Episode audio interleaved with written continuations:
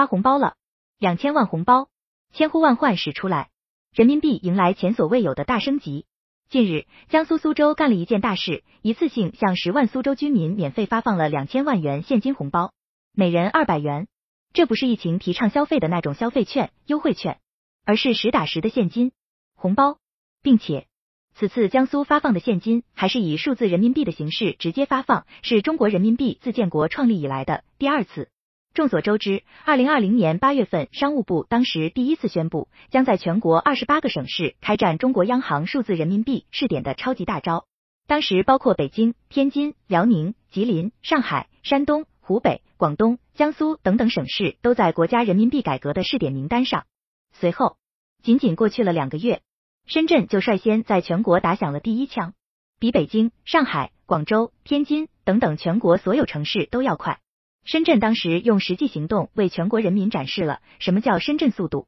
仅用了两个多月就开启了人民币改革的试点，吊打北京、上海、广州等老牌大哥。然而，谁也没想到，深圳打响了中国人民币升级的第一枪之后，第二个开枪的竟然会是江苏。更狠的是，一江苏此次发起的数字人民币大行动，不但规模比深圳的翻了一倍，参与人数也翻了一倍；二技术更是来了一次超级大飞跃。深圳当时虽然是第一个开启试点的，但也仅仅只是在线下超市才能使用数字人民币支付买东西结账。然而这一次江苏的人民币大升级，却是直接提升到支持电商线上支付、网上购物，以及全球各国组织都在秘密研究的货币支付中集体离线支付。什么叫离线支付？就是不需要网络就能直接实现付款结账，跟我们的纸币一样的简单便捷。这是支付宝、微信、中国银联。等等，全球各个国家组织的第三方支付巨头绞尽脑汁都在研发的货币终极支付技术，这一次在江苏终于亮相。可能还是有很多人不理解这种终极支付技术有多难、多颠覆性。一、支付宝、微信等等手机支付软件虽然也很便捷，但有一个最大的缺点就是网络，一旦没有网络就等于瘫痪。比如在偏远地区信号不好，比如突然出现自然大灾难，网络中断。比如发生战争、网络遭到破坏等等，一旦出现这样的情况，如果你的钱都在支付宝、微信里，那就等于社会性死亡，到时候全社会都会大乱。这也是为什么美国、欧洲等国家一直没有大力推广第三方手机支付软件的最大原因，都在担忧这个。二、纸币的缺陷，纸币确实支付简单，也不担心极端恶劣情况下的流通问题，但是，一旦碰到大额的支付，就需要携带大量的纸币，这样一点也不方便。这一点纸币的缺点真的太大了。三，离线支付等于手机支付的优点加纸币的优点，既不用了担心极端情况下的流通问题，又不用担心随身带着一堆纸币不方便。这就是全球各国最梦寐以求的终极货币技术。真的不敢相信，全世界第一个研发出离线支付技术，这种黑科技的竟然会是我们。线下也能直接买东西，直接付款；线上网店也能支付结账，甚至离线了没网络了也能付款结账。技术完全吊打现金、银行卡、支付宝、微信，没想到这样魔幻的一幕，只存在于科幻电影中的黑科技，有一天竟然真的来到了我们的眼前。江苏真的太厉害了，大量现金即将被替代。按照央行的计划，今后两到三年时间，全国会有百分之三十至百分之五十的 M 零被央行数字货币替代，基本实现央行数字货币全国范围推广。平常的现金使用大部分会被替代。写到这里，我再强调一次，央行数字货币是指中央发行的数字货币，其功能属性与纸钞完全一样，属于法定货币，具有法偿性，只不过是数字化形态。换句话说，所有国民都不能拒绝接受数字货币。从法权性讲，其效力和安全性是最高的。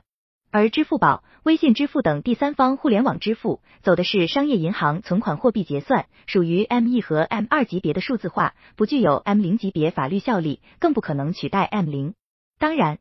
写到这里，我估计肯定有人要问，除了你说的极端情况下，微信、支付宝不能用，我咋感觉央行做数字货币没多大用处？错，大错特错！一，你们小看了安全性，极端恶劣的情况下，比如地震、天灾。战争等能使用，看似无用，其实这是真正的核武器大招。君不见美国、德国、英国、欧盟都在想尽办法研发这个技术，并且这还只是你们表面上看到的原因，最大的深意其实更在于下面。二，央行数字货币或还有一个大作用，那就是抢占先机，防范美国可能发起的金融挑战，确保中国金融安全。当今世界其实不只有一个美国，而是有两个美国，一个是人们看得见的美国，另外一个则是广布全球、隐形的美元资本帝国。美元霸权就是那个隐形的黑手。这是美国一直掌握在手里的命根子，也是美国用来制裁其他国家的工具。而这个工具主要有两个抓手，一个是美元作为全球货币代表的本身，另外一个就是它的全球货币结算系统 SWIFT。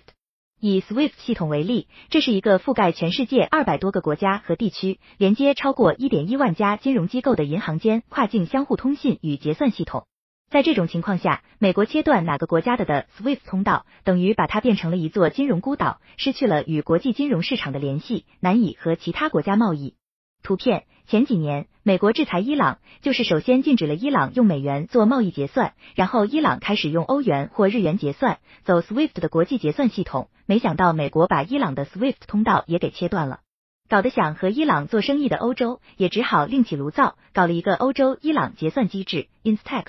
伊朗的经济崩溃就是我们的前车之鉴。虽然对于我们来说，美国要对中国发起像伊朗这样的金融制裁切断，看似很难，或者说是小概率事件，但凡事不怕一万，就怕万一，我们不得不防。央行数字货币就是中国打破美国金融封锁、震慑美国人狗急跳墙、乱搞行为的重要后手，并且依托央行数字货币背后的区块链技术、去中心化技术。我们不但可以绕开美国垄断的国际结算系统，跳出美国金融体系的五指山，不仅可以不再担心美国人的金融卡脖子战术，还将有希望创造一个数字货币的全新赛道，甚至可能实现超越。透过现象看本质，看似今天仅仅只是人民币的一次简单升级、数字化，背后的隐藏博弈其实一环套着一环。更不用说，国家发行数字货币，还将大大的将发行货币的成本降低。造纸币也是需要成本的，并且对于假币的打击也将是灭顶之灾。一旦真的普及，假币是真的将无处可逃，彻底要灭绝。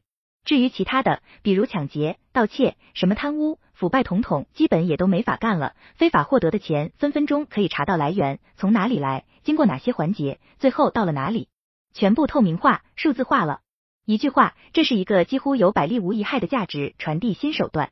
写在最后，不谋万事者不足以谋一时，不谋全局者不足以谋一域。两千二百年前，秦始皇兼并六国，车同轨，书同文，统一实行了秦半两钱，在一个疆域广阔的国度，率先使用了一种统一的货币。今天的中国又率先在全球研发出了离线支付终极大招，并且还是全世界第一个发行以主权国家货币为锚的数字货币，这在一定意义上何尝不是国际历史地位的大轮回？面对当今世界百年未有之大变局，中国需要的不仅是冷静从容、沉着应对，更需要兼备主动改变、主动出击、主动迎接挑战、风险，早日实现中华民族的伟大复兴。写到这里，笔者忽然想起了百年前梁启超对中国的祝福。当时梁任公是何等的望眼欲穿的期望中国能够拾回伟大复兴的盛景。红日初升，其道大光；河出伏流，一泻汪洋。潜龙腾渊，鳞爪飞扬。如虎啸谷，百兽震惶。美哉我少年中国，与天不老；